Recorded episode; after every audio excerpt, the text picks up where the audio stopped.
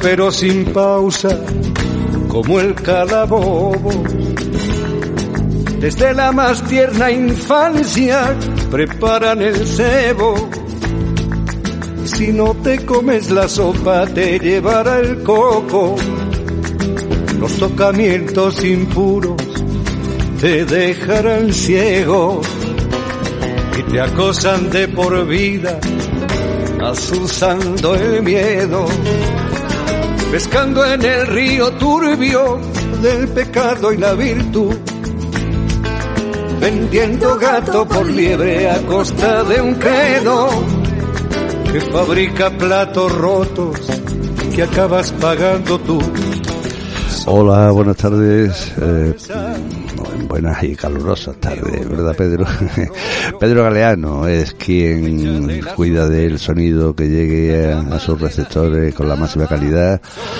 Eh, siempre y Miguel Campillo Ortiz quien les habla eh, les damos como digo la bienvenida a este sintonía laica en Radiopolis la 92.3 de la FM de Sevilla y 3 www.radiopolis.org un afectuoso saludo, como siempre, a los compañeros y compañeras de Radio Rebelde Republicana de Pamplona, a Radio Clara de Valencia y a QPH Radio de Canarias y a sus respectivas audiencias. sabedores de que el miedo nunca es inocente. Hay que seguirles a ciegas y serles devotos creerles a se ha producido una noticia de una trascendencia descomunal para el mundo judicial español que sin embargo no ha aparecido prácticamente en ningún medio de comunicación. Se trata nada más y nada menos que de una condena a España del Tribunal Europeo de Derechos Humanos de Estrasburgo. Este tribunal, que es la más alta institución en la defensa y la tutela de los derechos humanos en toda Europa, condena al Estado español, fíjense, nada más y nada menos que por haber espiado a un grupo de jueces y haber elaborado listas ideológicas de los jueces en razón de su manera de pensar. Aún así, una condena tan terrible que dice que la policía no puede hacer eso, que el Estado español espía a sus jueces, ha pasado totalmente desapercibida ante la opinión pública. ¿Por qué? Porque se trataba de jueces que apoyaban el movimiento independentista catalán. Los hechos se remontan a un poco antes, unos años, un poco antes del 1 de octubre, cuando el diario La Razón de pronto publicó en portada la fotografía de un grupo numeroso de jueces que habían firmado un manifiesto de apoyo al derecho de los catalanes a decidir sobre su futuro territorial. Aparecieron las fotos, se descubrió que esas fotos habían sacado, habían salido del DNI y a partir de ahí se descubrió que era la policía española la que había hecho un listado con los nombres de los jueces y con su ideología. Ese pequeño grupo de jueces pues acudió a los tribunales españoles que no lo ampararon y tuvo que, acudir a Europa y ahora el Tribunal Europeo de Derechos Humanos ha dicho que se ha afectado su derecho a la vida privada y que se han vulnerado sus derechos humanos. ¿Por qué esto no aparece? Porque parece que la judicatura española solamente salen a reducir los asuntos que tienen que ver con ese grupo muy mayoritario de jueces extremadamente conservador y cercano a posiciones ultras. Cuando se vulneran los derechos de los jueces que apoyan el movimiento independentista catalán, nadie dice nada. Luego lo que importa a la mayoría de los jueces españoles y a la mayoría de las instituciones no es garantizar la independencia judicial. No nos interesa evitar que la policía presione a los jueces. Nos interesa simplemente evitar que la policía o que quien sea presione a determinados jueces. Los jueces de derecha, de ultraderecha, tienen todos los derechos para evitar que se afecte su independencia. Los jueces que sean de izquierda o que apoyen el independentismo no tiene ningún derecho y cuando se vulnera nadie pone la voz en el grito en el cielo. Esa es la situación que tenemos con nuestra justicia. Una condena más, una condena más del, perdón, del Tribunal Europeo de Derechos Humanos al Estado español. Aquí ya dimos cuenta de, de aquella condena al Estado, una multa de, de más de 600.000 euros por una inmatriculación en Palencia, en Useña. Así que nada, hemos abierto el programa con la noticia que nos dio la semana pasada en su sección Poder Judicial del programa Horizonte Republicano Joaquín Urías, profesor de Derecho Constitucional de la Universidad de Sevilla y ex letrado del Tribunal Constitucional. Como decíamos, una muestra más, la enésima, de la bajísima calidad democrática de nuestro sistema, de nuestro sistema político. Y como señala Joaquín, no salen los telediarios más interesados en difundir mentiras eh, y de ahí para arriba que de informar. Ahí tienen, eh, si no a los, tienen si no a los Antonio García Ferreras, Ana Pastor, Carlos Herrera, Ana Rosa Quintana, Fernández Los Santos y demás voces de su amo. Por eso les invitamos, les animamos y les recomendamos encarecidamente que lo que tienen que escuchar son los medios comunitarios como este, Radiopolis, que no dependemos de ningún nadie, no somos estómagos agradecidos, sino que simplemente pues informamos eh, de lo que conocemos, de lo que sabemos y en fin. A la fiesta del quinto febrero republicano, de la primera a la tercera, un evento del que, como seguramente sabrán, este programa, Sintonía Laica, es coorganizador. Invitamos a, en 2016 a Beatriz Talegón a que nos ofreciera un pregón republicano. Oigamos un fragmento de aquel pregón en el que alude a los medios de comunicación. Creo sinceramente que uno de los principales males que tenemos ahora mismo, en comparación con la época de la República, son los medios de comunicación. Y sí, sé que estoy aquí porque me veis todos por la tele. Pero la comunicación, los medios de comunicación son el gran veneno que tenemos ahora mismo. No hay en este país ni un solo canal, ni una sola cadena progresista ni de izquierdas ni la sexta, ni la cuatro, ninguna. Todo lo que consumís está dirigido por las clases de poder. Las clases de poder son las que meten en nuestra cabeza, incluso en las cabezas de los que nos creemos rojos y progresistas, lo que podemos pensar, quién nos debe parecer un líder de izquierdas y la corrupción que nos van a enseñar de la derecha. Todo, absolutamente todo está dominado, todo. No hay un solo medio libre en este país, ni uno de los grandes. Lógicamente hay pequeñas radios, hay pequeñas teles independientes que no tienen cabida y que no tienen mucho recorrido y que se las ven y se las desean para que les puedan escuchar y para que les puedan ver. Todo lo que ponéis en la tele, que lo sepáis, está preparado para que tengáis la idea que tenéis hoy en día en la cabeza de cualquier cosa. A cualquiera que le preguntéis por la calle qué piensa de Venezuela, no habrá estado nunca en Venezuela, pero tiene una idea de Venezuela. A cualquiera que le preguntéis sobre Rusia, no habrá estado nunca en Rusia, pero tiene una idea de Rusia. Y os sorprenderá ver que la mayoría de la gente tiene la misma idea. Ahora empezar a pensar quién va poniendo esas ideas en la cabeza.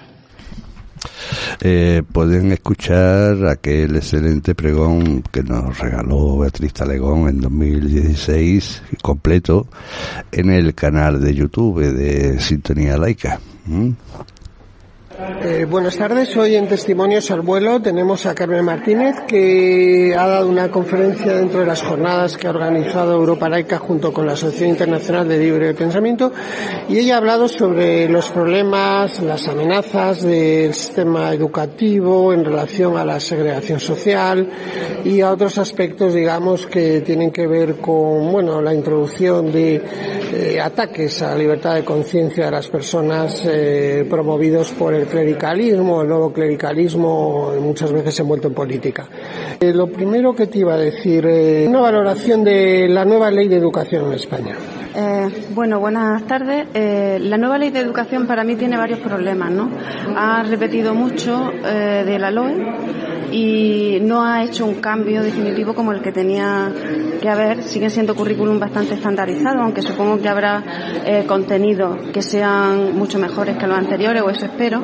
También sigue fijando la autonomía las comunidades autónomas, o sea, la autonomía de, la, de, la, de los conciertos en, la, en las comunidades autónomas y eso también, bueno, pues hace que se vaya ampliando la, privatización, sobre todo para las comunidades que son de Partido Popular y de y nacionalistas.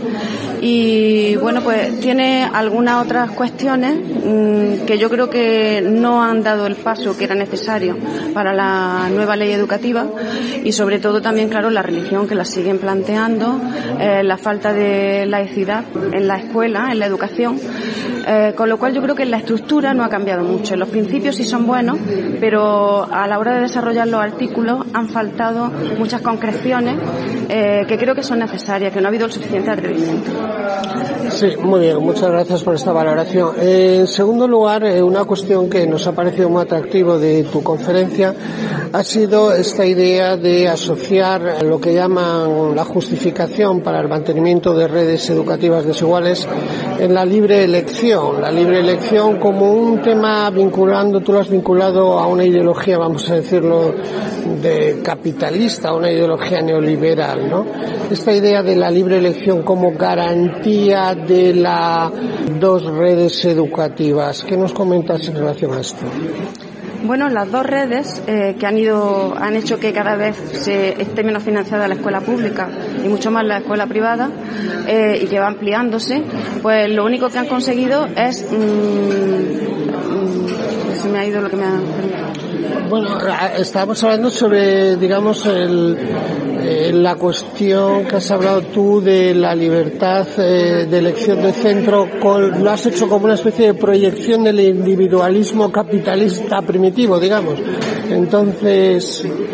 Sí, la libre elección, la libre elección de centro es algo que están reivindicando siempre eh, las élites, por decirlo de alguna forma, clase media y clase alta, que lo que quieren es que sus hijos vayan a, a lo que son colegios con nivel socioeconómico superior eh, para conseguir um, bueno pues un futuro mejor un futuro mejor. Entonces no quieren eh, mezclarse con, con toda la con todo el alumnado quieren sitios selectos aunque utilizan eh, la privatización también como, como modelo de religión de derecho religioso aunque muchas veces se hace como un camuflaje para precisamente eh, poder optar por ese tipo de colegio creo que a lo único que conduce es a que haya pues una convivencia menor, una pluralidad menor y un sistema educativo que se va haciendo cada vez más competitivo, tanto dentro de la privada como dentro de la pública y la privada, porque todos tienen que luchar por tener los mejores alumnos, por conseguir una financiación mejor, etcétera. Mira, eh, te voy a dar una información. En España, tú sabes que el, aproximadamente el 10% estudia en universidades privadas, muchas de ellas católicas,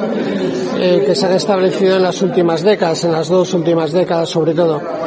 Eh, sin embargo, a nivel de másteres, eh, esta titulación llega casi al 35%. Eh, has estado hablando hoy de Chile, has estado hablando de Argentina, donde la universidad privada es fundamental. Es fundamental eh, porque es también otra nueva red privada. O sea, eh, ¿cómo ves tú esto, sobre todo en Latinoamérica? Bueno, lo veo fatal. Eh, a Latinoamérica muchas veces la han obligado incluso a tener esas escuelas, eh, esas universidades, perdón, privadas, precisamente por las transacciones, la financiación que se ha hecho a los países, etcétera. Y ahora aquí estamos entrando en lo mismo que desde hace unos años, cuando no era, no era, no estaba permitido que los campus tuvieran letras, ciencias, para poder tener másteres y otras cosas, pues se hacen, se hacen universidades que pueden ser solo de máster y han crecido, pues eso, treinta y tantas universidades privadas y estos últimos años siguen ampliándose.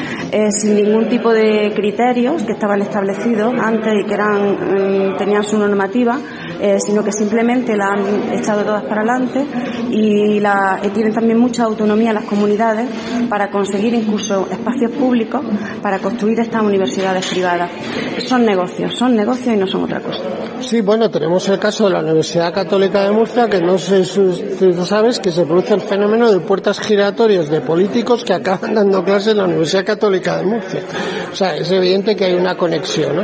Bueno, eh, ahora lo que te voy a preguntar es un poco por el futuro. ¿Cómo se puede, desde un punto de vista de las personas o de los grupos políticos o sociales que eh, luchamos por los intereses de la mayoría, eh, para eh, encauzar, teniendo en cuenta esta nueva legislación, el tema de la, de la educación en España? ¿Cómo, ¿Cómo podemos orientarnos? Porque parece que hay muchas batallas perdidas. O sea, ¿tú cómo ves esto? Bueno, creo que las primeras batallas perdidas son las de crear los másteres, siendo también tan caros y haciendo que la gente se limite, incluso le sale más barato irse a otro país que hacerlo en España. No, lo que te quería comentar es que ahora mismo estamos un poco desorientados. Los grupos eh, sociales o asociaciones, independencia, que buscamos una, escuela única y laica y pública, eh, y, y, estamos desorientados porque tenemos una ley que no ha cambiado en realidad nada, o sea, en cuanto al reforzamiento de las redes, a que, bueno, a pesar de que podría haber cierto trasiego a nivel de la gestión y tal, pero bueno, en realidad esto no va a cambiar nada. Y eh, el tema de fondo, es decir, ¿cómo podemos? Porque, por ejemplo, el otro día eh, Agustín Moreno, en un, en un artículo en público, eh, bueno, pues hablaba que, bueno, la única manera que hay es que ahí donde tengas el poder, en una comunidad autónoma, pues intentar, pues bueno, reforzar la educación pública, pero claro, por otro lado, te, te va, como se puede abrir colegios sin pagar de estos concertados. Entonces, eh, o sea, ¿qué, ¿qué, se puede hacer? O sea, bueno, lo primero, ya que hay un porcentaje muy amplio de católica, yo sí que recortaría en que no pueda haber ningún centro concertado que sea de religión católica y que, eh, eh, y que eso sería algo que mm, sí que echaría a muchos colegios a la privada privada, que es donde tienen que estar. Y sobre todo, hacer una determinada estrategia para ir convirtiendo los centros que son concertados en públicos. Desde luego, lo primero que hay que hacer es limitar que se vaya ampliando la privada. Y eso es fundamental. Y para eso la LONLOE ha hecho una disposición adicional para que las comunidades otra vez puedan seguir ampliando y puedan seguir teniendo autonomía en la privada. Entonces, bueno, pues mmm, creo que hay que corregir la religión, creo que hay que corregir el que se vayan ampliando, creo que tiene que ser pública y gratuita, no puede ser la concertada que están sacando de bachillerato y de formación profesional, que además es de pago, es de pago, con lo cual se va a hacer una diferenciación increíble que ya existe. No se puede permitir que se paguen cuotas por parte de los padres, que tengan un régimen diferente, mucho más desigual y mucho más mucho mejor para la escuela privada eh, y luego bueno pues también pienso que mm, hay que conseguir que la universidad vuelva a ser pública tenga muchas más becas y no estén los másteres por encima de las posibilidades de la mayoría de los alumnos. Bueno, pues muchas gracias, te agradecemos esta entrevista. Gracias.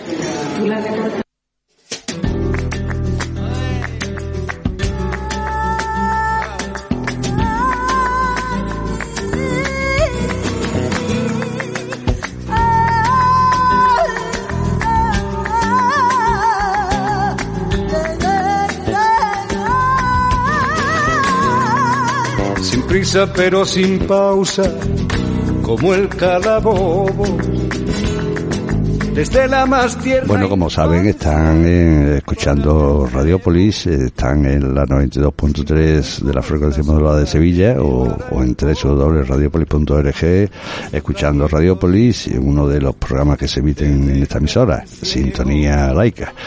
Eh, como bueno, eh, mm, el pasado 14 de julio mm, Europa Laica emitió un comunicado, una nota de prensa en relación con la mm, eh, con una resolución presentada por Unidas Podemos. Eh, dice así la nota de prensa: el grupo parlamentario de Unidas Podemos ha presentado ha presentado en el día de, de hoy 14 de julio hablo de la semana pasada claro una resolución al debate sobre el estado de la nación para que el pleno de la cámara tome en consideración los siguientes puntos. En resumen promulgar una ley de libertad de conciencia y laicidad del estado derogar los acuerdos de 1979 con la Santa Sede y con minoritarias, lo que comporta suprimir los privilegios económicos y fiscales que disfruta la Iglesia Católica, así como la supresión de la asignatura de religión confesional en la escuela. También promulgar las medidas legislativas adecuadas para recuperar los bienes inmatriculados por la Iglesia Católica. Y por último, investigar y resolver los abusos sexuales cometidos en el seno de la Iglesia Católica. Europa Laica viene de tiempo atrás reclamando cambios legislativos para avanzar en la laicidad del Estado como principio democrático de convivencia en una sociedad que es diversa, haciendo efectivo el artículo 16.3 de la Constitución española. Ninguna confesión tendrá carácter estatal. Las reivindicaciones incluidas en esta resolución, así como otras también implicadas, como son la no financiación pública de la enseñanza privada, la supresión del delito de ofensa a los sentimientos religiosos, etcétera, es preciso abordarlas de una vez después de más de 40 años desde la transición. Toca ya una voluntad política firme sobre ello.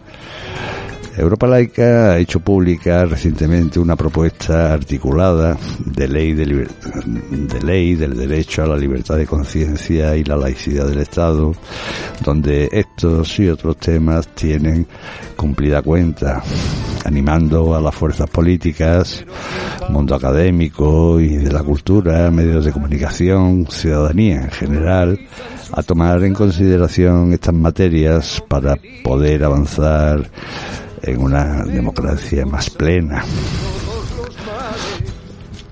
Porque piensan por su cuenta, sueñan y lo dicen.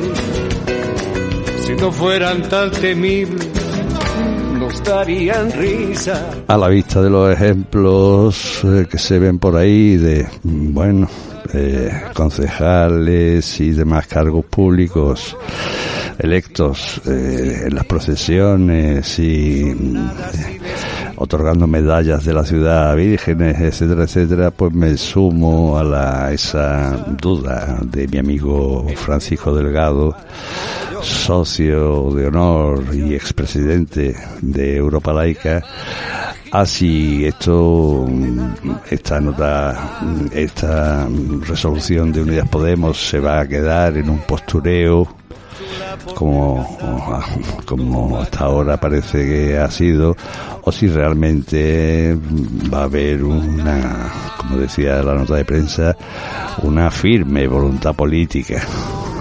Esperemos que sea esto, esto último.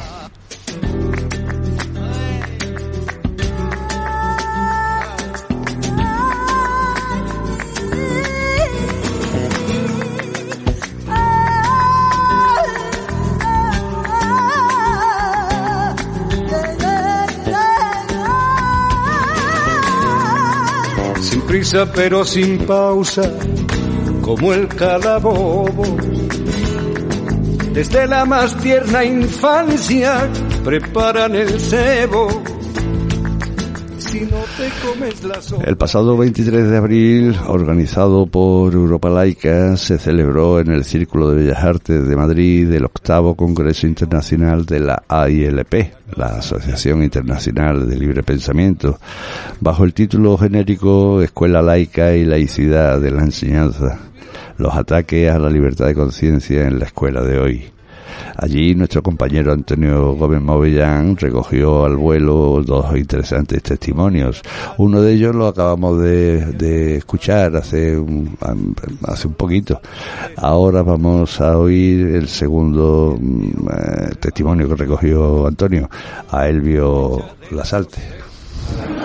Buenas tardes, hoy estamos en Testimonios al Vuelo con Elvio Lasalte en el marco de las jornadas de, sobre educación de la Asociación Internacional de Libre Pensamiento y estamos con Elvio, que él es, eh, bueno, es presidente de la Asociación Internacional de Libre Pensamiento en Uruguay, tiene una trayectoria además política importante y es sobre todo un fuerte comprometido por la libertad de conciencia en Uruguay y en Latinoamérica, diría yo también, porque además ha animado diversas publicaciones que tienen bastante impacto cuando son publicadas en las redes laicistas y de libre pensamiento. Eh, yo lo primero que te quiero preguntar, Elvio, es eh, actualmente, mm, en tu opinión, ¿cuáles son las amenazas, digamos, que puede tener la libertad de conciencia en el sistema educativo uruguayo? A ver, el sistema educativo uruguayo tiene algunas características que son tradicionales, que son diferentes en España. Es eh, esencialmente es centralizado, en primer lugar. Segundo lugar, eh, es esencialmente público. Y en tercer lugar, existe una enseñanza privada, pero ella es, digamos, si bien está regida por el Estado y por las, eh, las autoridades de la educación, lo privado no tiene ningún financiamiento público. Es decir, tiene un control en materia educativa, pero no tiene financiamiento público. E incluso los colegios católicos, por ejemplo, no pueden, no están obligados a enseñar religión en sus currículas eh, en los colegios católicos. Sí, pero disculpa, Elvio. Eh, sí, solamente quería preguntar una cosa. Pero de esos colegios privados, eh, los llamados colegios privados católicos, ¿qué influencia tienen? ¿Va mucha gente, aunque sea privadamente? Te cuento, aproximadamente la educación pública tiene unos 350.000 alumnos estamos hablando de un país pequeño de 3.400.000 habitantes, todo el país. O sea que las cifras eh, absolutas de repente no quieren decir mucho, pero en un país pequeño como el nuestro, la educación pública tenga los 350.000 este, eh, eh, niños y adolescentes es muy importante. Y la educación privada total, incluida la católica, anda aproximadamente en los 25.000, entre 25.000 y 30.000. O sea que no es demasiado, son el 10% del total incluida educación privada laica que también existe. Es decir, no religiosa. Disculpa, por las informaciones que tenemos no es así, no obstante, en el sistema universitario, donde parece que hay una influencia mayor de las universidades católicas. No, tampoco. La Universidad de la República, por, al ser gratuita y estatal, es la más grande. Eh, no tengo cifras exactas, pero es muchísimo más grande que el resto de las universidades privadas. Pero a su vez, las universidades privadas tienen varias, pero hay cuatro principales. Cuatro principales. Una es la Universidad Católica, que es de los jesuitas, otra es la Universidad de Montevideo, que es de los Dei, ¿eh? atada a la Universidad de Navarra. Eh, la, la otra es la Universidad de la Empresa, que es una universidad laica, ¿eh? empresarial, y la otra es la universidad, la ORT, ORT, que se llama, que es de, fundamentalmente de influencia judía, pero que es una universidad muy liberal. Eh, no hay enseñanza de religión judía hacia adentro, pero todo el mundo sabe que está vinculada a la red de internacional de universidades ORT, que es quien la sede en Israel. Este, y después hay algunas otras instituciones pequeñas de enseñanza terciaria. Estas son las cuatro principales, de las cuales las dos importantes, creadas al final de la dictadura, cuando no habían otras universidades privadas, salvo la Universidad, la Universidad, la Universidad de la República, fue creada bajo la dictadura estas dos universidades. Fue claro, clara la vinculación. pero, pero entonces, eh, el, el, grueso está concentrado en la Universidad de la República. Podemos decir que Uruguay es una excepción en el ámbito latinoamericano, claramente a nivel educativo. Yo diría que latinoamericano y capaz que más allá en muchas cosas. Sí, sí, sí, estoy, de acuerdo. Mira, una cuestión que te quería preguntar casi por eh, curiosidad propia, pero sobre todo también porque el, vuestro antiguo presidente Mújica es una persona que ha tenido mucha influencia en España, o sea, a nivel de popularidad, eh, yo diría en muchos países de Europa, ¿no? Eh, sin embargo, él aparece muchas veces como un hombre laico cuando fue presidente y después, pero también como muchos coqueteos con el Papa, por ejemplo, actual Francisco. ¿Me estoy equivocando? A ver, eh, tenemos que decir dos cosas. Una, eh, Mujica viene del MLN Tupamaros, fue guerrillero, antiguo guerrillero. Y el MLN Tupamaros y, y los movimientos al costado tuvieron ellos una muy fuerte influencia de la teología de la liberación. El movimiento Tupamaro, el movimiento guerrillero que se creó en los años 60, tuvieron tres componentes. un componente que vino del Partido Socialista, un componente que vino de sectores más tradicionales de la oligarquía, ligados a la, tierra, pero rebeldes, ¿eh? y teología de la liberación. La señora de Toponaki, eh, la señora Toponaki, que es la esposa de Mujica, ella eh, es de rancia familia católica por ejemplo. Entonces, pero Mujica no, no es creyente, y, pero tuvo la valentía no quiero no, no, quiero entrar en los eh, lo, más político, pero dentro en aquello que, no, que está dentro de sintonía con lo que nosotros pensamos. Por ejemplo, bajo el gobierno de Mujica es que se promulgó ¿eh? la ley de salud sexual y reproductiva que permite el aborto por la sola voluntad de la mujer. El presidente de izquierda anterior a Mujica, Tabaré Vázquez, la había vetado. El Parlamento lo había votado y el presidente Tabaré Vázquez, por su vinculación religiosa fuerte, su esposa y su hijo, que era cura, ¿eh? este, vetó la ley. bajo el gobierno de Mujica, del mismo partido político, pero otro presidente, se aprobó la ley de salud, el, Parlamento la aprobó y Mujica la permitió, la promulgó el presidente, como se llama. El Parlamento aprueba, el, presidente promulga. Y otra cosa, también promulgó la ley este, de eh, matrimonio igualitario, matrimonio entre gente del mismo sexo. Por lo tanto, creo que Mujica en este campo cumplió, entre los derechos, cumplió un rol. Eh, mm, otra cuestión que te quiero preguntar. Como también quiero decir, pero no quiero decir algo importante, porque también se dice acá en Europa que el actual gobierno, que es de centro derecha, está conculcando derechos, y eso tampoco es cierto. Los derechos que se ganaron bajo el gobierno de Mujica y otras cosas siguen idénticos y no se han tocado para nada. Ni el aborto, ni el matrimonio igualitario, incluso más, se han ampliado algunas cosas. Por lo tanto, eh, a veces las ideologías funcionan por allí y a veces no hay demasiado este sí, puede haber también cálculo electoral. Pues eh, sí. indudablemente. Pero eh, el asunto es que Uruguay, bueno, digamos que Latinoamérica en general vive un momento nuevo después de, en fin, dictaduras, democracias, algunos cambios políticos, régimen en muchos países. O sea, es un continente en constante transformación. Y una de esas transformaciones es el tema religioso por la influencia de las religiones evangélicas, eh, que es impresionante en toda Latinoamérica, eh, porque incluso atendiendo a las estadísticas, ¿no?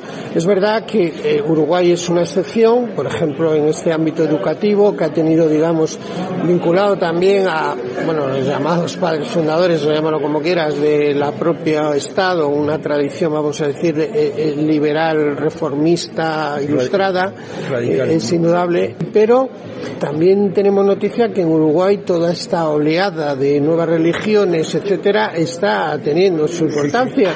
Eh, ¿Esto cómo lo ves? No solamente está teniendo importancia, sino que también, y eso es un fenómeno que en Latinoamérica se está dando con fuerza, los sectores evangélicos, y sobre todo los pentecostales, intervienen en política. Entonces, una de las cosas que ha sucedido fue que quisieron instalar, quisieron formalmente lo que se llamaba la bancada evangelista, bancada política evangelista. Y felizmente ¿eh? eso lo logramos romper. Obviamente, si comparten de la misma religión, no se reúnen en el Parlamento, se reunirán afuera. Eh, digo, pero como bancada, es decir, como grupo parlamentario evangelista, no se le permitió, ¿eh? porque la religión no puede penetrar teóricamente en el Estado uruguayo. Eso ha sido importante. La segunda cosa que se ha logrado este, un poco controlar ¿eh? es que los evangelistas pusieran este, algunos acentos en, el plano de lo político, fundamentalmente el tema de la familia, el tema de, ese, centramiento moral que ellos hacen en relación con la mujer, con la familia. Hasta ahora ellos lo practican en el plano religioso, pero no han logrado penetrar fuertemente en el plano político. Pero tienen una presencia, tienen varios diputados, tienen, es decir, porque eh, eh, están metidos sobre todo en el partido de gobierno actual, donde tienen varios diputados y personal de jerarquía en el Estado como cargo de políticos. Eh, mira, eh, ahora estábamos interesados, voy a aprovechar de ti, estamos interesados por una cosa. Tú sabes que el Opus Dei, bueno, en España ha tenido muchísima influencia, ha controlado gobiernos, tanto en la dictadura como en la democracia. para tu información te digo que el vicepresidente del Banco Central Europeo, el señor de Guindos, que fue ministro de Economía en España, es actualmente este puesto, es el más alto funcionario que tiene España en la Unión Europea y es del Opus Dei dentro de la Unión Europea el Opus Dei tiene muchísima influencia en muchas áreas, en generales de la propia Administración Europea. Y me sorprende esto de la Universidad del Opus Dei en Uruguay, porque tú sabes también en Chile la influencia que tiene el Opus. Te lo digo, o sea, advertirte de este peligro, de, de, digamos, el trabajo de infiltración que hacen a nivel de alto funcionariado y de, sobre todo, el mundo de las finanzas, el Opus Dei. ¿Esto ocurre en Uruguay también? Eh, a ver, el Opus Dei ha penetrado fuertemente y la universidad es uno de los que ellos tienen. Ellos hacen, cosas de este tipo. Van a los pueblos del interior y piden hacer actividades de información universitaria, académica. Punto. Nada, digamos, ni político, ni ideológico, ni siquiera religioso. Académico. Pero, ¿qué es lo que hacen? Captan a través de informaciones de los profesores, de quiénes son los alumnos más brillantes, los más importantes, aquellos que han tenido mejores notas, digamos así, y van y le ofrecen becas. Entonces los becan a, la universidad, les pagan, los llevan del interior, se los llevan a Montevideo, ¿eh? los cuidan, etcétera, etcétera, y les dan una formación. Entonces, estos jóvenes, muchas veces de origen humilde, quedan absolutamente agradecidos porque es una de las vías que tienen ¿eh? importante para poder ascender eh, socialmente y, culturalmente y académicamente. Entonces, obviamente, y, además, el Opus Dei tiene a lo de la Universidad de Montevideo organizaciones de amistades mutuas y ahí van promocionando su gente. Bueno, muchísimas gracias y ha sido estupenda la entrevista. Gracias.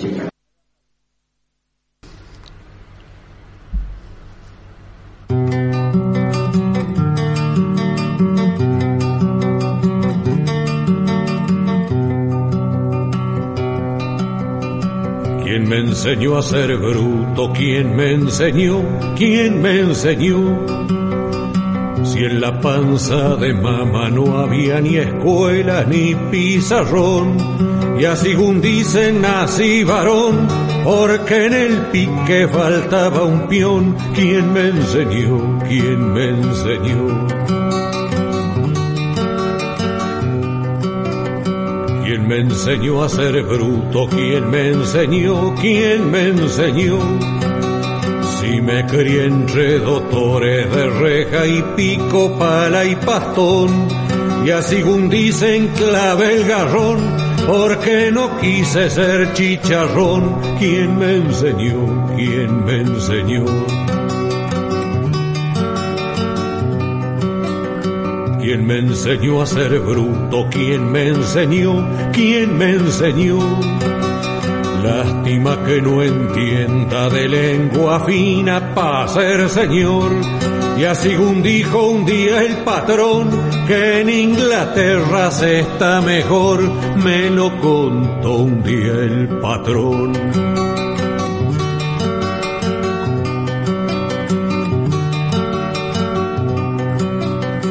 ¿Quién me enseñó a ser bruto? ¿Quién me enseñó? ¿Quién me enseñó? Ser tan revirado y a no aguantarle la procesión. Será por sabio que no entendió que el hambre engorda solo al que hambrió. ¿Quién me enseñó? ¿Quién me enseñó? Sé que soy hueso y carne, alma y conciencia, pueblo y sudor con eso ya me alcanza para ser un bruto que alza la voz, sin más motivo que la razón del que no quiere ser chicharrón. ¿Quién me enseñó? ¿Quién me enseñó? ¿Quién me enseñó a ser bruto? ¿Quién me enseñó? ¿Quién me enseñó? Si en la panza de mamá no había ni escuela ni pizarrón, y así un dicen nací varón, porque en el pique faltaba un peón. ¿Quién me enseñó? ¿Quién me enseñó? ¿Quién me enseñó? ¿Quién me enseñó? ¿Quién me enseñó? Era José Larralde interpretar su canción ¿Quién me enseñó?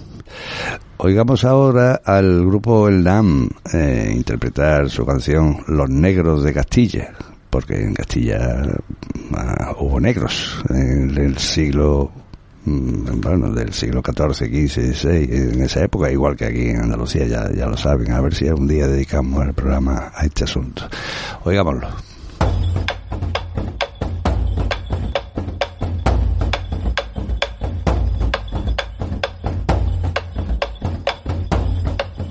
Están aquí los negros de Castilla. Marineros de tierra adentro son. Y navegando vienen cantando, andan buscando sus raíces.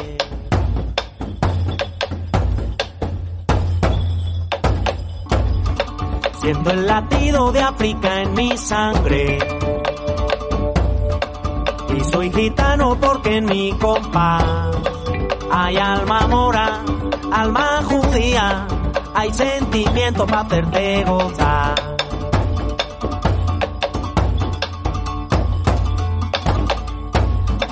Ya solo creo en los dioses que bailan,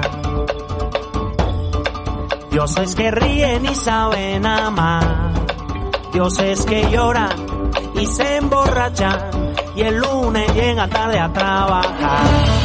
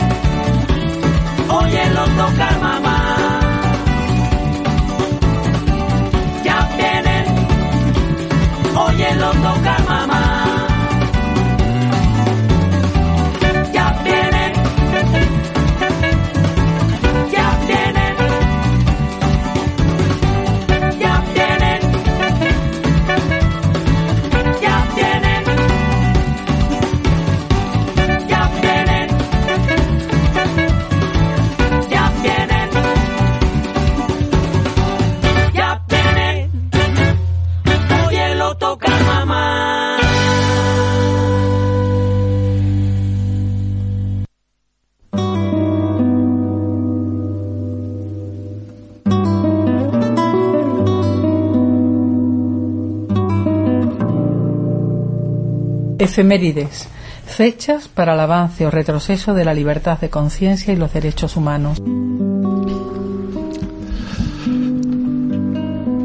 Tal día como hoy, un 21 de julio de 1467, se produce el fuego o fuegos de la Magdalena, que es la denominación que se le dio a los disturbios en forma de revueltas opuestas Revuelta Conversa y Revuelta Anticonversa de Toledo de 1467 en el barrio de la Madalena de la ciudad de Toledo.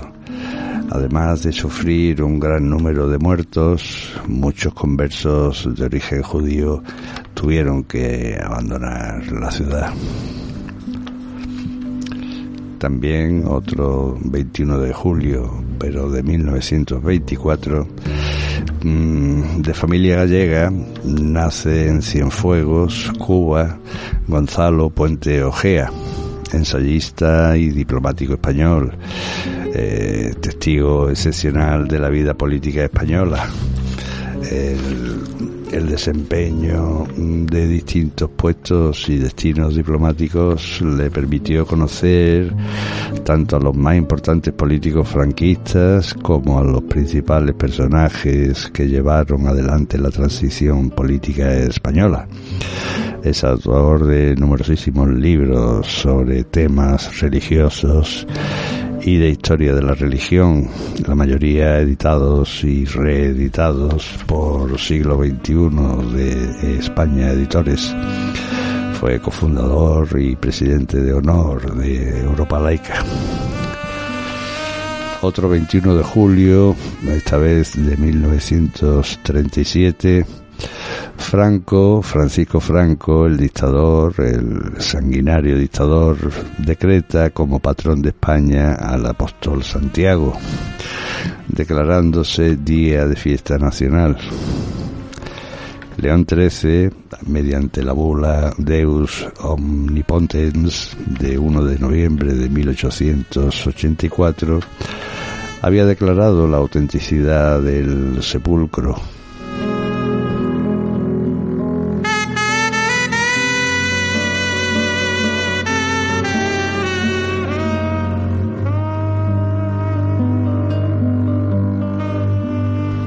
Y una última efeméride, el 21 de julio de 1970, en Granada, durante la huelga de la construcción, Cristóbal Ibáñez Encinas, Manuel Sánchez Mesa y Antonio Huertas Remigio, pues mm, fallecen tras una carga policial.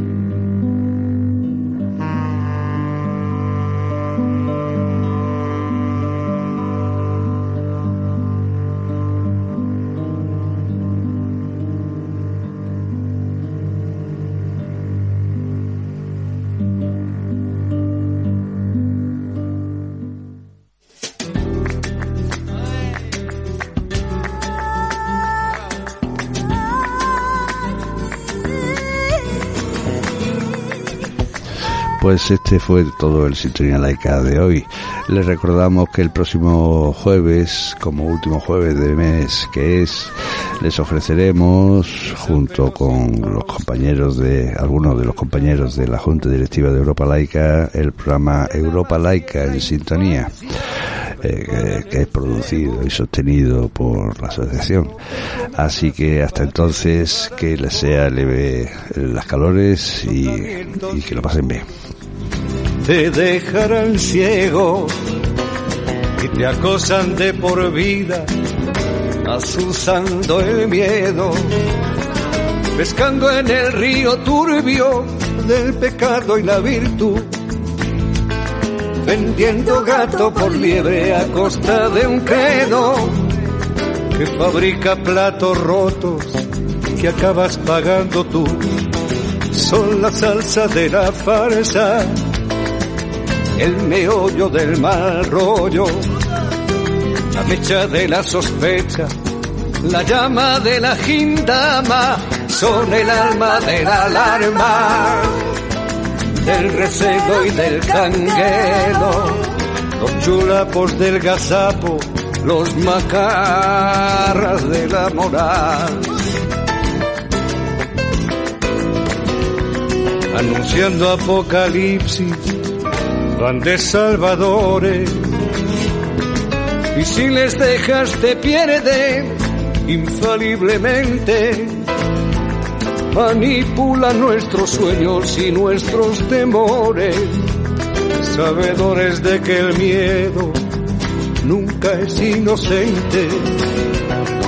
Hay que seguirles a ciegas y serles devotos, creerles a pies juntillas y darles la razón. Que el que no se quede quieto no sale en la foto. Quien se sale del rebaño, destierro y excomunión, son la salsa de la farsa, el meollo del mal rollo, la mecha de la sospecha, la llama de la gindama, son el alma de la alarma, del reseño y del canguero, los chulapos del gazapo, los macarras de la moral.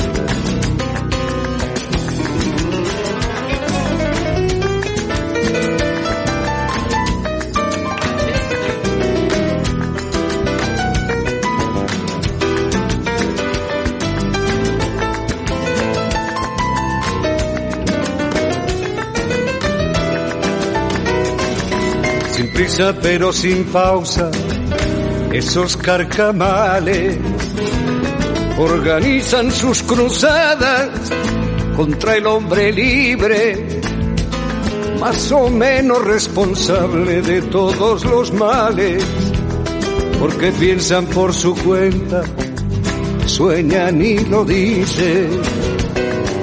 Si no fueran tan temibles, nos darían risa no fueran tan dañinos, nos darían lástima. Porque como los fantasmas sin pausa y sin prisa, no son nada si les quitas la sábana.